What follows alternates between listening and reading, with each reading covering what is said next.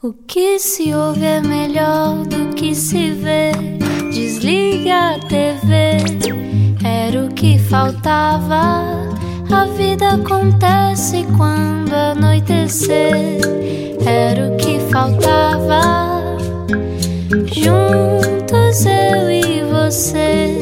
Juntos mais uma vez na Rádio Comercial, eu poderia dizer muito boa noite e dizer que eh, são 8 da noite neste momento, mas a verdade é que são ainda 10 da manhã, porque é a única altura que eu consegui apanhar este menino que veio aqui hoje à Rádio Comercial. Vamos lá conhecer, como se fosse novidade, não é? Eh, Desde hoje de manhã, que já todos sabemos que está quem está connosco hoje, mas ainda assim vamos fazer isto de forma pomposa. E agora, uma introdução pomposa. Até porque ele merece. Diz que nunca quis ser ator nem artista, mas era óbvio que tinha de ser ator e artista. Um pai ligado às artes, um avô que lhe ofereceu um teatro de fantoches, talvez não houvesse mesmo outra opção. Ainda tentou estudar administração e marketing, até sonhou ser diplomata, mas hoje é um dos humoristas mais carismáticos do mundo e já recebeu um Emmy. Podemos vê-lo em palco, na televisão, no cinema, no YouTube, no Facebook dos nossos tios, no grupo do WhatsApp com os nossos amigos. Hoje, não era o que faltava, falamos tão a sério quanto possível com um dos guardiões da Porta dos Fundos, Fábio Porchat. Olá, olá. Tudo bem? Tudo ótimo. Melhor agora. Estou em Portugal, estou feliz. Tu, tu já estavas feliz, eu- é esta a ideia que eu tenho de ti, tu estás sempre feliz. É verdade. Eu acho que de modo geral eu sou. eu- eu- depois da adolescência, acho que na adolescência eu não era tão feliz, não. Eu acho que é quando eu comecei a usar drogas. Não, mentira. eu, eu acho que é mais. É, eu fui crescendo, eu fui ficando, fui puxando minha mãe nesse sentido. Minha mãe tinha uma coisa que ela fazia que eu odiava quando eu era adolescente, que eu ia tomar café da manhã às seis da manhã pra ir pra escola. E minha mãe ficava lendo jornal. E aí ela sozinha fazia. eu falava, o que foi, minha? Ela, não, nada, não, uma coisa aqui. E ela virou. essa- Eu, eu tinha raiva. Por que, que ela tá rindo de manhã? Como é que alguém. E eu virei essa pessoa, esse monstro. Eu acordo de bom humor, assim. Eu sou uma pessoa que, de um modo geral, tô fazendo muita coisa. Então eu não tenho muito tempo pra parar e ficar meio triste num canto. Eu vou, eu vou meio acontecendo. Eu tenho meio essa energia. Eu acho que eu caí. Nem o Obelix caiu num caldeirão, caldeirão. lá de força. Eu caí num caldeirão de Red Bull e cocaína e virei essa pessoa. As pessoas à tua volta aguentam Aguentam, aguentam. Ô, sou casado aí há sete anos, tô junto com a, com a Natalia. Parabéns, então, parabéns. Isso significa que alguém me aguenta. Mas não, mas obviamente que eu, tô, eu, eu sou muito entusiasmado também. Mais do que só ser animado, eu sou muito apaixonado pelo que eu falo, pelas coisas que eu tô falando ali, por viagens e por comédia. Então eu, eu vou, eu vou em- mexendo a mão, mexendo o braço e vou falando e entrando na onda. Mas, mas osso também. Eu acho que essa é uma grande.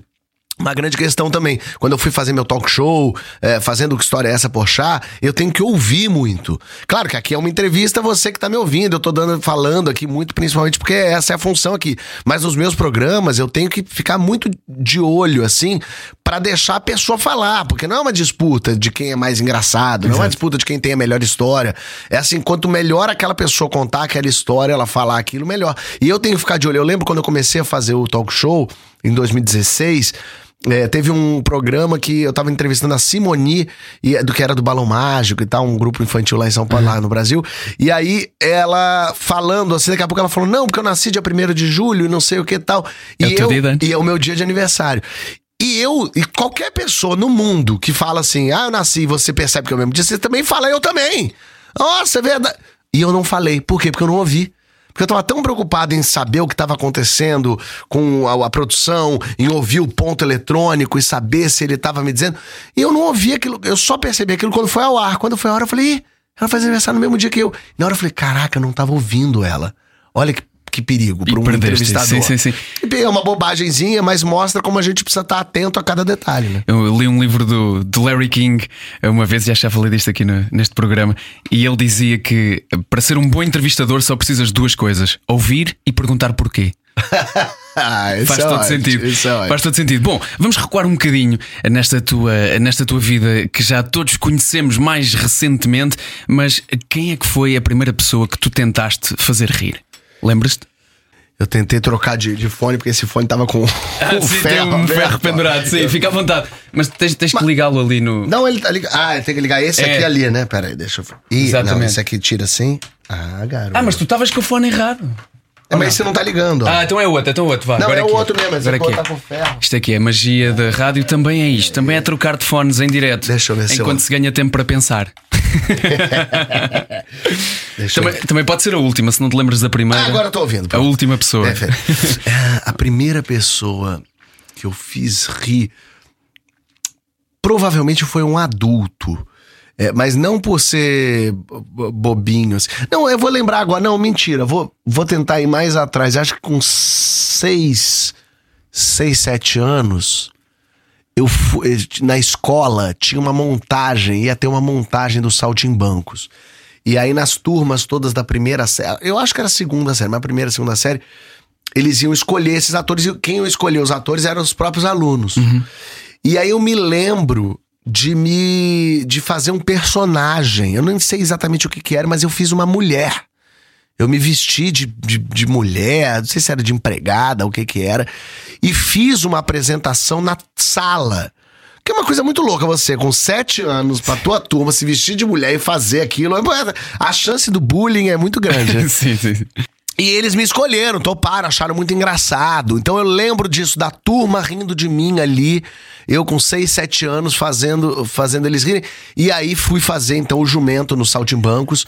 E eu lembro de guiando os meus amigos, assim. Eles não queriam, obviamente, nenhum menino de 7 anos quer fazer um teatro, só eu queria, né? Exatamente. Se- sem saber, na verdade, e e é engraçado que essa tua resposta hum, vai precisamente ao encontro daquilo que eu queria falar, que é hum, tu, a primeira vez que tu lembras de fazer rir alguém, já foi publicamente, já Exato. foi num teatro. Perfeito. Porque tu dizes que houve uma altura da tua vida que até os teus pais ficaram surpreendidos com esta coisa de tu fazeres rir pessoas. É, é. Engraçado isso, né? Porque assim, não era só eu que não tava percebendo o entorno, minha família também não percebia. Mas tu não eras assim em casa, não era normal. Não, em casa não era tão. É porque você, quando é adolescente, você não tá com seus pais, né? Você não quer ficar com seus pais, você não faz seus pais darem risada, você quer estar com seus amigos, você quer Ou fazer. fechado no quarto. É, ou fechado no quarto. Então acho que é por isso, assim, eu não tava muito com eles. É, quando eu resolvi ser ator, que daí foi o tal do Jô Soares, eu lá no programa do Jô, né? Que foi incrível. E eu fui contar pra eles que eu queria ir pro Rio pra ser ator, eles ficaram muito surpresos com isso. E eu fiz pra eles ali a imitação dos normais. E eles eu, eu olharam pra mim como se eu fosse um alienígena. Da onde que veio isso? Quando foi que você escreveu textos de humor e resolveu apresentar pra pessoas? Mas ao mesmo tempo eles já tinham me visto em teatro. Porque eu me apresentava em. É, fazia teatro amador, fazia coisas na escola, eles já tinham ido me ver. Mas os teus amigos achavam normalíssimo tudo isso. Aliás, foram Super. eles que disseram: Totalmente. vai ao jogo e mostra isto. Exatamente. Eles que em nenhum momento eles se surpreenderam. Quando eu falei, você é ator no Rio, eles falaram, lógico, claro. Só podia, né, Fábio? Óbvio. E eu não achava que só podia. Apesar de. Você vê como a gente, quando a gente não tá conectado com a gente mesmo, quando a gente não se percebe. Eu já fazia um teatro amador, mas fazia teatro. Eu adorava ir a teatro. Eu via muito filme, eu assistia muita série. Eu, quando tinha 12, 13 anos, eu escrevia resenhas sobre o Oscar. Olha que maluquice. Pra mim mesmo, pra mostrava pra família. Coisas meio doidas, assim. Então eu tava muito envolvido nisso. Mas mesmo assim, a família toda em nenhum momento falou: por que que você não vai ser ator, meu filho? Porque, nossa, você tem toda a pinta pra fazer isso. Apesar de teres um pai ligado às artes. não é? Exato, meu pai é, escreveu, escreve, meu pai até cinema já fez em algum lugar e agora é ligado com as artes plásticas, mas eles, tudo bem, talvez assim, realmente, é, né, as, as pessoas de um modo geral querem que o filho seja médico, advogado, não querem que a pessoa seja ator. Tu próprio achaste que ia ser diplomata, a certa Diplomata. Eu altura. com 15 anos. Aí eu não agora pensando assim, por que será que eu queria ser diplomata? Eu acho que é porque eu queria viajar, queria conhecer gente, acho que queria, lógico, ter uma posição importante, assim, mas queria é, circular, sabe? Mas conseguiste as viagens, é isso continua a ser uma coisa muito presente na tua vida. É. Vamos a uma parte que eu acho das mais curiosas da tua vida, que é esta altura em que tu decides nos últimos seis meses, durante seis meses, mudar de escola, já no final, quase final do ano letivo.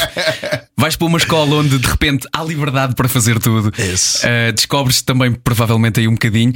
Um, começas a, a também estar mais ligado ao teatro e depois na faculdade os teus amigos dizem-te, uh, quando vão ao programa do Jô, para tu mostrares alguma coisa ao Jô Soares. Estamos a falar do programa do Jô Soares. Levas uma coisa preparada e consegues, com uma lata descomunal, tira- ter a, a pouca vergonha de ir ao Jô, dar-lhe um abraço e mostrar-lhe um cartão. É isso. A dizer que querias fazer um sketch. É, e, é- e- e Eu acho que isso significa que eu não tinha noção. Eu acho que a juventude faz isso. O que é incrível. É isso. Eu, eu falo muito pra assim, muitos novos comediantes falam, ai, Fábio, o que, que eu faço? O que eu faço? Eu falo, faz a coisa mais sem noção possível, porque agora é o momento resultou. que você pode errar, que você pode ser um constrangimento, que você pode falar besteira.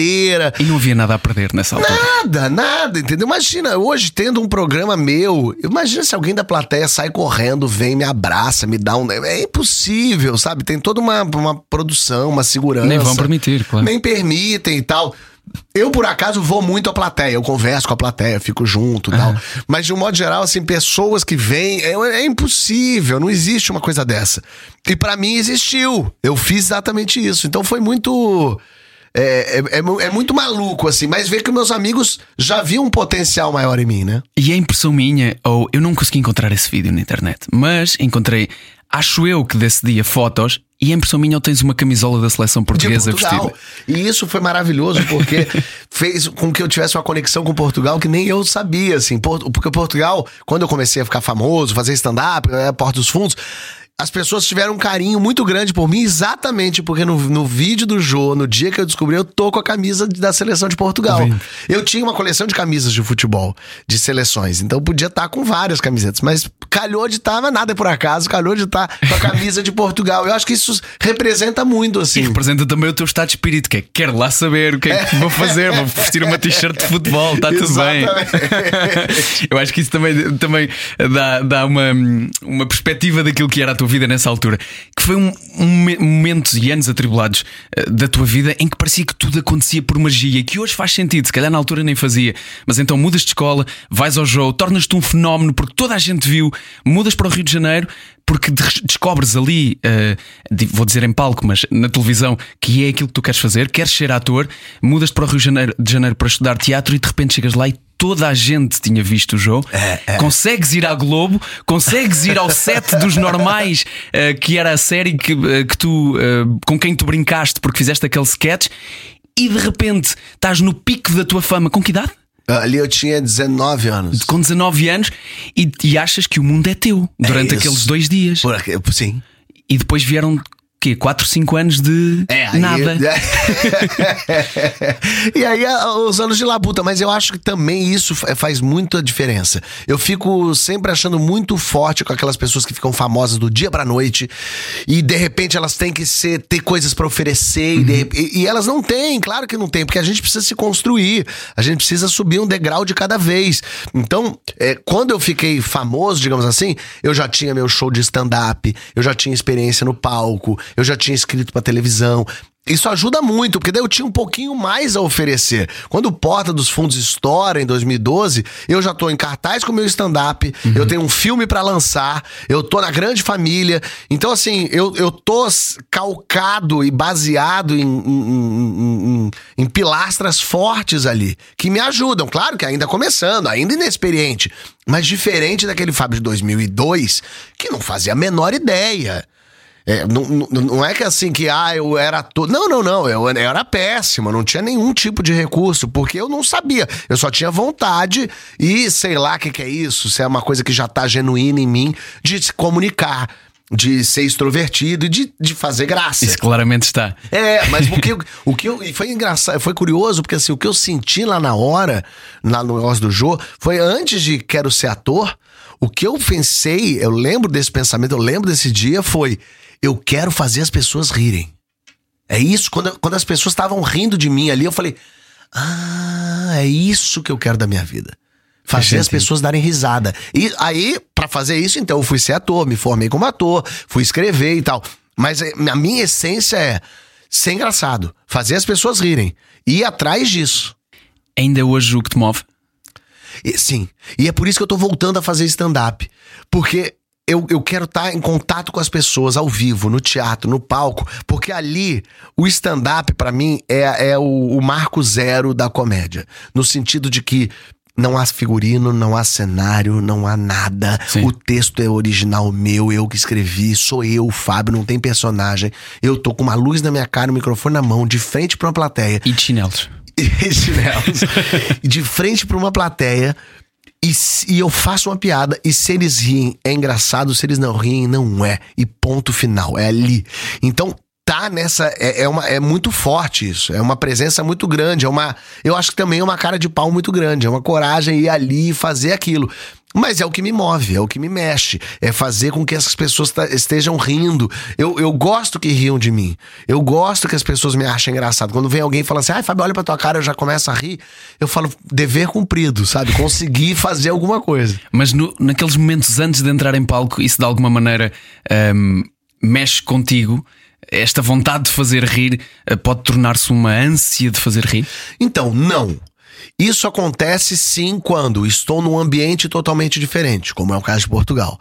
Não é o meu, não é um lugar que eu, né, tô, tenho tranquilidade, porque é um público diferente, sei lá, como é que isso vai reagir, como algumas piadas vão bater, não vão bater, porque é uma outra cultura. É, Dois, quando eu não tenho segurança com o texto, quando o texto é novo, quando eu acabei de escrever, porque daí eu não tenho a, a, a eu não tenho a certeza de que aquela piada vai funcionar exatamente daquela forma. É, e aí eu fico nervoso. E é o que tá acontecendo agora em Portugal, porque eu vou fazer o show pela primeira vez em Portugal. Primeira não, segunda. É verdade. Porque na, foi na Estónia? Na Estónia me apresentei para um grupo de brasileiros lá. Esta história é mirabolante, era mirabolante, foi contada hoje de manhã, nas manhãs da comercial.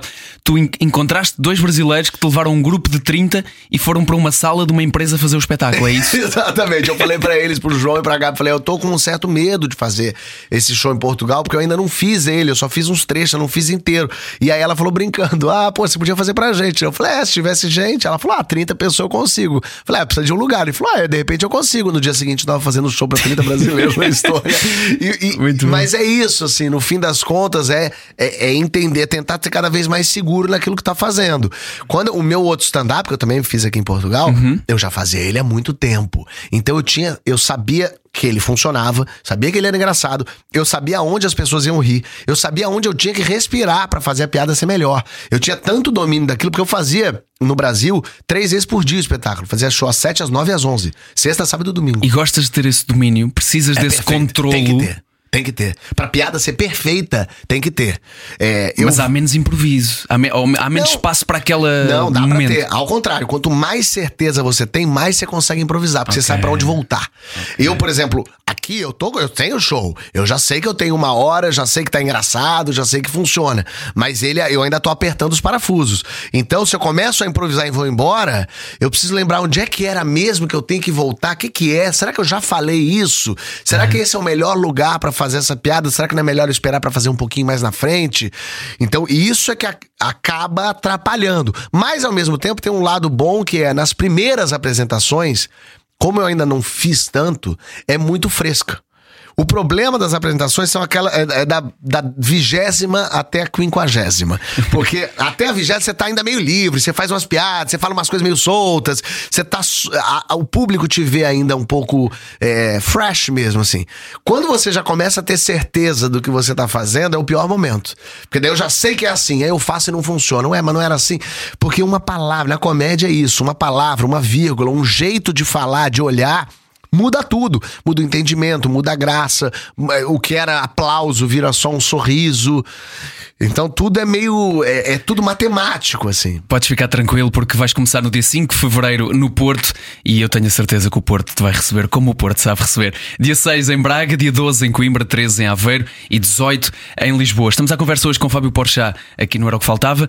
Gostava de saber uh, mais coisas que tu fazes hoje em dia, já Boa. a seguir na segunda parte, mais coisas que tu fazes para te manterem com esses pés no chão a pensar o meu propósito é fazer rir. Quando neste momento da tua vida presumo que haja milhões de distrações sobre isso. Verdade. Aquilo que é o Fábio Porchat e tudo o que está à volta cresceu bastante e é preciso continuar a pôr os pezinhos no chão. Vamos falar sobre isso na segunda parte. Fique connosco. A noite é boa conselheira. Era o que faltava. Na rádio comercial. Juntos eu e você. Muito boa noite e obrigado por estar na Rádio Comercial no Era o que Faltava e como é estranho dizer boa noite às 10 e meia da manhã, acompanhado de Fábio Porchat.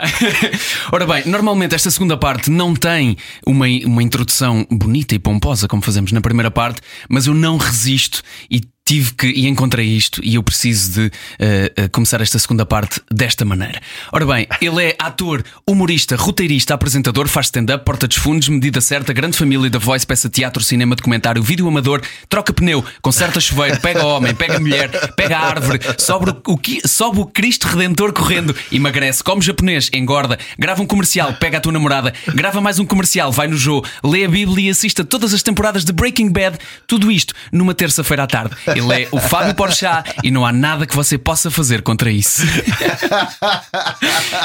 Isto é a descrição perfeita para ti. Faz sentido de alguma forma. É que isto... Tem uma outra coisa que eu não fiz ainda, mas vou fazer. Isto é a descrição do, do vídeo porta de, de Porta dos Fundos do A Cabeça do Fábio. Isto é hilariante.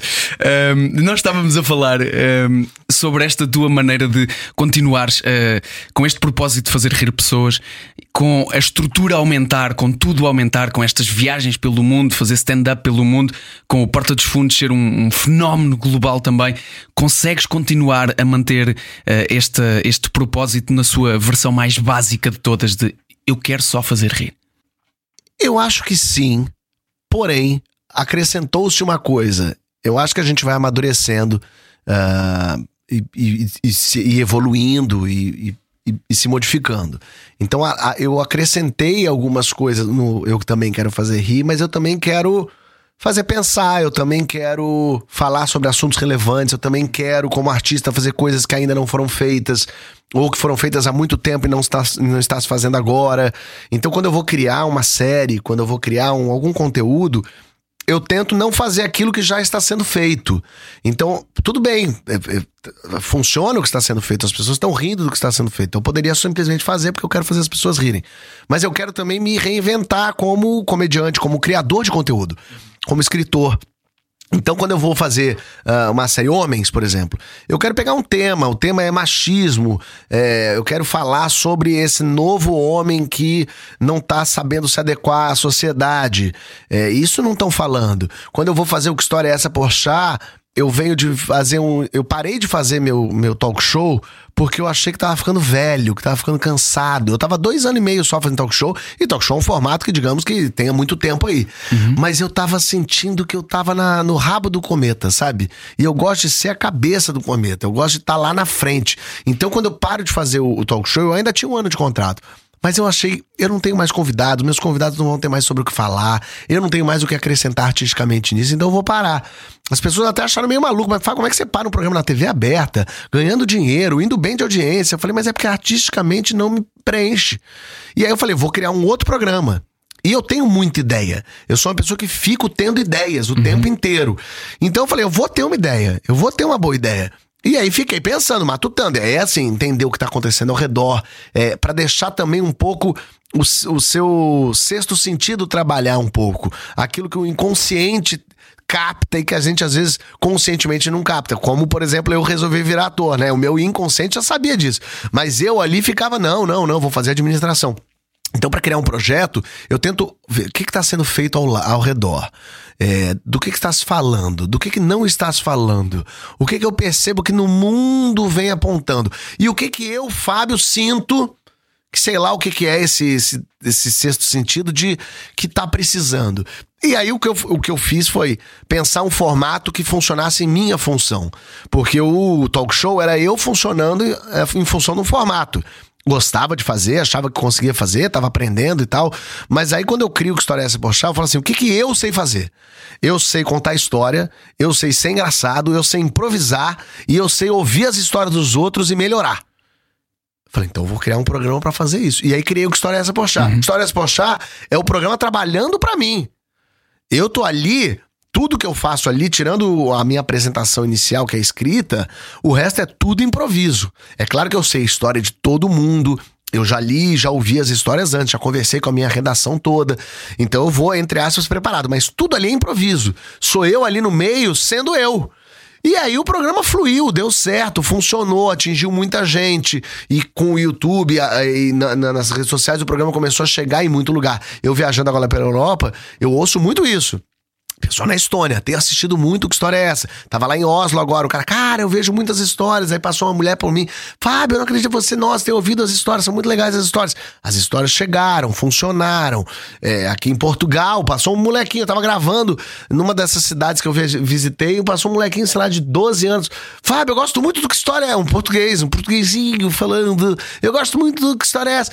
E eu falei, caramba, já tá chegando nas pessoas, porque é genuíno, porque era um, é um assunto que não tava. E não é nada, né? Contar a história. Digamos que eu não inventei a roda.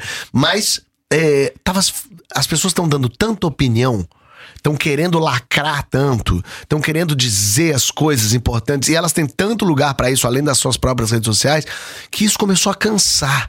Todo, toda entrevista que eu dava, alguém ia falar uma coisa sobre o infanticídio, sobre como morrem as pessoas, não sei aonde. E a gente, puxa, eu só queria me divertir numa terça-noite, sabe? Eu só queria ligar a TV, ver um negócio engraçado e dormir com uma, um calorzinho na alma. E foi daí que veio que história é essa. Então eu fico te, olhando pro lado e vendo o que, que não está sendo feito. Então acrescento em fazer rir fazer alguma coisa que ainda não está sendo feita. Mas então já percebi, já percebi como é que como é que dás a volta a isto quando quando tudo à volta uh, cresce e a estrutura fica maior. É fazes uma coisa que te faça sentir novamente aquela pessoa que só quer fazer rir. Pode ser, pode ser. Criaste 100% ao teu jeito o que é que eu gosto e me faz rir. É verdade. É importante que te faça rir a ti. Isso, isso sim. Eu rio das minhas coisas. Eu gosto, eu, eu meu stand-up, eu tô relendo ele, vendo ele, ajeitando e eu rio de coisas. Eu me divirto com as minhas coisas. Eu, eu tento ter também um olhar crítico. É lógico que às vezes eu acho que uma coisa é engraçada e não é. Sim. Mas de um modo geral, eu faço uma coisa que também é assim: eu escrevo e, e, deixo escrito e vou embora. Deixo ficar lá, às vezes, um mês. E aí, um mês depois, eu volto para reler. E aí eu vejo o que é engraçado mesmo. Porque quando eu rio, é porque é engraçado. Quando eu acho mais ou menos, é porque provavelmente é ruim demais. É a prova do tempo. É, a prova Sobrevive à prova do tempo. É engraçado isso que tu dizes de tu guardas o que escreves, porque já te ouvi dizer esta frase uh, que, que tens mais ideias do que as consegues fazer. É verdade. Isso às vezes até traz agonia. Muita. Como é que tu geres isso? Não sei ainda. Tô aprendendo a, gerar, a gerir isso, porque é, é muita coisa assim. A ideia para filme, às vezes é só uma piada, às vezes é um show novo, às vezes é uma ideia para um programa, às vezes é um programa que eu não posso mais fazer. É uma peça que eu quero fazer agora, mas eu não tenho tempo. Eu vou anotando, vou anotando, deixando isso escritinho para ver se lá na frente eu consigo retomar, para ver se quando eu precisar ter essas ideias. Eu tenho dois filmes escritos, escritos não, minto, duas ideias já é, na minha cabeça que eu quero fazer em Hollywood, mas não como ator. Quero escrever e dar para eles, faz aí. Uhum. Agora, não escrevi, não desenvolvi, então é só na minha cabeça que a ideia é incrível e funciona muito para eles. Mas aí eu preciso fazer, mas ao mesmo tempo eu preciso fazer com calma, preciso ganhar um tempo, ter maturidade para isso, falar melhor inglês. Então eu vou deixando também, deixa maturar aqui, deixa quietinho descansando. Como é que alguém tão acelerado como tu consegue dar tempo ao tempo? Não, não consegue muito, é meio uma. Um, um, um trabalho que eu vou fazendo. Eu é, vou. É pôr no disco rígido. É, é guardar lá. É guardar e esquecer. Eu não sei se, se, disseste em piada ou se é verdade, mas eu neste momento estou mesmo seriamente desconfiado sobre isto.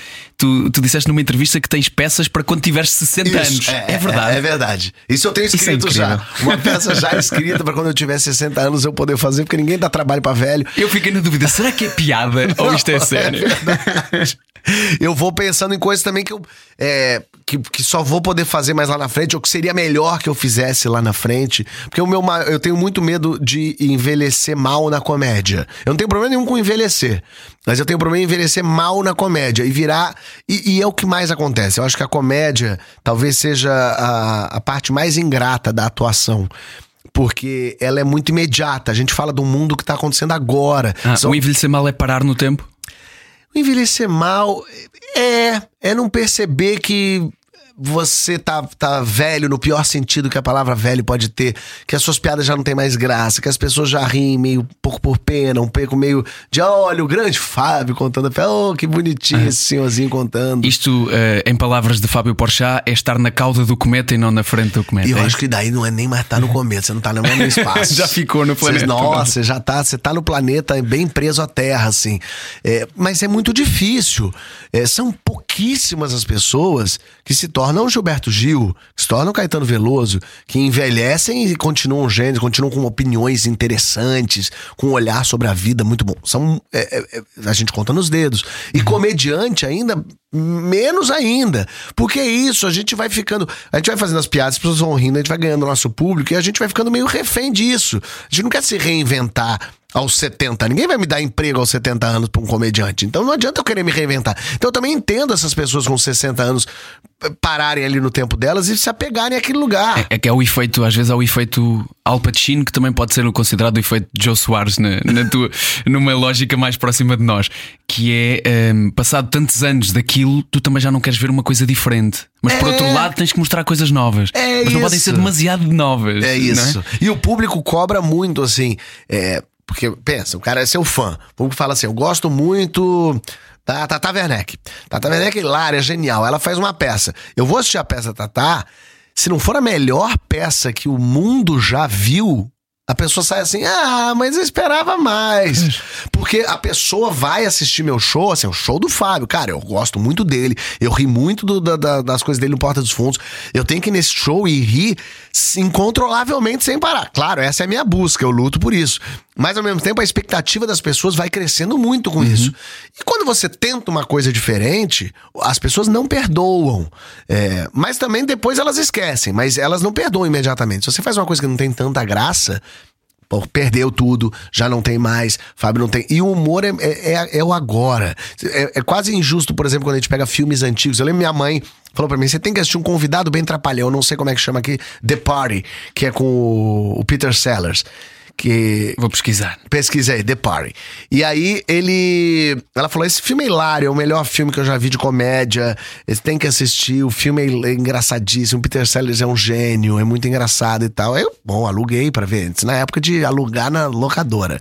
Aí eu fui na locadora e peguei um DVD para assistir o, o convidado bem atrapalhão. Que é um nome bem brasileiro esse convidado. Em Portugal chama-se chama A Festa. A Festa, lógico, okay, faz mais The sentido. Party, exato. É. E aí botei para assistir. Eu não consegui aguentar 15 minutos de filme. É insuportável esse filme. Porque envelheceu. Porque ele. Eu já vi essas piadas feitas duas mil vezes, em dois mil lugares. Só que tudo bem, foi a primeira vez que aqueles, aquele cara fazia aquele tipo de comédia, claro. comédia muito corporal, muito física. Mas já não tem mais graça. É, é, a gente não devia poder. As comédias deviam ser todas jogadas fora. Depois de 10 anos, a gente não poder mais assistir para ficar só na nossa memória. O filme é de 1968. 68, coitadinho do filme. Olha, foi por isso, por causa deste, deste medo do tempo que, que pode. Um, corroer o humor que tu apagaste todos os teus vídeos atrás antes de 2013? Não, isso eu apaguei mais por conta do politicamente correto mesmo, porque provavelmente eu ah. falava muita coisa errada, muita coisa, nada gravíssimo, né? Mas muita coisa que hoje em dia seria mal vista e as pessoas adoram ressuscitar frases faladas em Sim. 2008, como se a pessoa ainda fosse essa pessoa. Então eu falei, quer saber? Deixa eu apagar tudo do Twitter que tem de 2013 para trás. Deixa eu tirar tudo que tem para não para não suscitar esse tipo, porque eu sou uma nova pessoa, eu sou, então em 2022, Sim. eu faço outros tipos de piada. Eu fazia piada sacaneando mulher, gordo, gay, de jeitos que hoje em dia não são mais assim. E, e assim foi, eu fui construído hoje nessa em dia forma. para ti porque tu cresceste também, não é? Exato. Foste pensando sobre Tudo isso. Mudou. Primeiro que no Brasil já não se conta mais esse tipo de piada. É, eu cresci, a minha, por isso é, eu cresci, a minha vida inteira eu cresci é, minha, minha adolescência toda e juventude, início da juventude, ouvindo piadas racistas e contando piadas racistas e rindo muito e achando graça. E quem tava ao meu redor, obviamente brancos, rindo muito também. Então não era um problema. Exato. De repente eu me dei conta de que loucura, como assim? A gente tinha a piada, piada mesmo, né? Até o português burro, a loura burra. Ainda tinha essas piadas que não se conta mais, não se fala mais isso, não se ouve mais, não tem mais sentido. Isso tem a ver com o facto de ganhares mundo também à tua volta e perceber que eh, Exato. as pessoas não são todas. Olha, como nós os dois, não é? O que é que seria dois homens brancos heterossexuais uh, aqui a falarem sobre esse tipo de piadas? Exato, é? exato. A gente estaria, inclusive, fazendo esse tipo de piada, sacaneando muito. Ah, e eu vou me modificando. Então eu resolvi apagar tudo isso para, assim, para pararem de encher o saco. Se qualquer coisa que acharem e começam a querer achar alguma coisa também onde não tem. Então, por via das dúvidas, tira tudo isso. Eu peguei agora para fazer o show, esse show novo, é, eu peguei uns textos antigos para reler Pra ver se tinha alguma coisa que eu podia reaproveitar, se tinha alguma coisa interessante. Até tinha. Agora, é, 50% lixo, coisa muito sem graça. É, uns 30% coisas que não fariam mais sentido. 10% de coisas legais, que eu peguei, até algumas eu tô até utilizando no show. Coisas que eu só falava, sei lá, em 2010. E 10% de coisas que eu, talvez eu fosse preso. Um dia fazes um só, de- só disso. só Deus disso. meu. Eh, Porto, 5 de fevereiro no Super Boca Arena, Braga, dia 6 de fevereiro, Coimbra, 12 de fevereiro, Aveiro, 13 de fevereiro e Lisboa no dia 18. No Campo Pequeno são as datas desta turnê que Fábio Porchat vai fazer por Portugal. E já que falamos de temas eh, perigosos, eh, temos que falar aqui sobre o facto de, apesar de teres limpado todo o teu histórico de 2013 para trás, continuas a pegar em temas que continuam a dar que falar. ah, sim, isso é verdade. Política, religião, em particular, a religião é um tema que a Porta dos Fundos gosta de abordar. É verdade. Que nem sempre é, é recebido da melhor maneira, vamos dizer assim, mas que eu, eu gostei de saber eh, e de te ouvir falar sobre isto. Tu fazes questão, eh, mesmo não sendo eh, apoiante, praticante, o que se quiser chamar, de ler a Bíblia para saber Sim. o que é que se fala ali e como desconstruir aquilo e como olhar com piada para aquilo. E inclusive disseste, disseste uma coisa que me fez pensar bastante, que é a religião foi criada pelo homem. Perfeito. Obviamente que o homem tem mais facilidade em recebê-la, não é? É, é, não, é- é- eu gosto muito de, de me cercar assim quando eu tô criando algum produto, é, algum conteúdo, pra pra conseguir criar em cima daquilo, fazer mais camadas, colocar mais camadas dentro daquele, daquele conteúdo. Então, quando eu vou fazer os especiais de Natal do Porta dos Fundos, do Porta dos Fundos, ou uh, sketches eh, religiosos, eu gosto de ter a Bíblia na mão porque a Bíblia é muito divertida. Se você não acha que aquilo é sagrado, tem muita coisa ali muito curiosa. O Velho Testamento é uma- um primor, assim. Tem coisas muito interessantes, eu não sei se você sabe, mas tem, por exemplo, na, na Bíblia, uma jumenta fala. Uma jumenta, Sim. o rapaz tá em cima da jumenta. Sim, sim. E a jumenta conversa com ele. Isso tá na Bíblia. Isso- Então as pessoas que dizem que o que tá na Bíblia aconteceu, elas precisam entender que tem coisas ali. Eliseu, por exemplo, era um homem careca que tava subindo o morro. E aí umas crianças vieram, 40 crianças começaram a vir te sacanear ele. Gritar, seu careca, careca, careca. Eliseu ficou muito chateado com isso, pediu a Deus, Deus, por favor, faça alguma coisa. E Deus mandou duas ursas que comeram as crianças. Elas comeram 42 crianças porque elas chamaram ele de careca. Isso há dois mil e tal anos podia ser muito engraçado. Você entende? É, é é muito louco o que tá ali dentro. É um negócio muito. Mas depois a malta prende-se também nas, nas metáforas que isso pode querer mas, dizer. É, né? mas aí é uma. Mas aí vamos, vamos combinar que a Bíblia é um monte de metáfora? Lógico, vamos Sim. combinar. Então, se é um monte de metáfora, você não vem me dizer que o que tá escrito precisa ser seguido ali. Né? Na Bíblia tá dizendo que não pode comer crustáceos. É, é abominável tanto quanto se deitar com uma pessoa do mesmo sexo. Então, se você é contra os gays, você tem que ser contra o camarão também. Senão não, não tem lógica. Você não pode fazer a barba, porque falou lá na Deus que não pode tirar, tirar os pelos do corpo. A mulher não pode sair de casa quando tá menstruada, porque tá dizendo ali que não pode. Então, assim, não dá pra escolher o que, que eu quero acreditar, pegar um pedacinho daqui, um pedacinho dali, pra botar meus preconceitos ava- avalizados por Deus. Tem, ou, ou você acredita em tudo que tá na Bíblia e vive como tá na Bíblia, e aí boa sorte, ou você entende que ali tem uma série de parábolas muito interessantes, muito bonitas. Tem personagens ali que venceram muitas dificuldades, personagens que podem até ter existido mas que são ali é contado de uma outra forma, com pessoas que nem conheceram essas pessoas, é, numa época em que. não- cara, a Bíblia foi escrita num- num- num- numa língua é, que foi traduzida para uma língua que foi traduzida para uma outra, que foi traduzida para uma outra. O hebraico antigo não tinha vogal, era tudo escrito de uma vez só, sem pontuação. Nos cadernos que eram que ficaram destruídos pelo tempo. E aí quando tiraram aquilo, traduziram então aquilo pro grego, para traduzir pro aramaico, para traduzir pro latim. Menino, eu quando vejo um filme, eu, eu troco o inglês pelo português, eu entendo a coisa errada. Imagina do, do hebraico antigo, do, do grego ortodoxo pro latim, o que, que não chegou pra gente aqui? O que que não mudou? Então é, é complicado. Mas eu gosto de, de ler e pensar esses personagens. Né? E gosto de falar de religião, de todas as religiões. A gente no Porta fala sobre todas as Sim, sim, religiões. sim, é verdade, é verdade. A gente, muita gente fala, quero ver falar de, de muçulmano. A gente fala, tem lá. Eu, inclusive, já interpretei um terrorista muçulmano gay. Tem isso no Porta dos Fundos. Então, assim, fiquem tranquilos, minha gente. A gente brinca com todo mundo. É lógico, o Brasil é um país católico, em sua maioria, cristão em sua maioria. É o país mais católico do mundo, inclusive. É, então as pessoas conhecem as histórias é, e, e- e é um grupo poderoso. É um grupo que tem dinheiro, é um grupo que tem é, políticos, é um grupo que sabe se defender.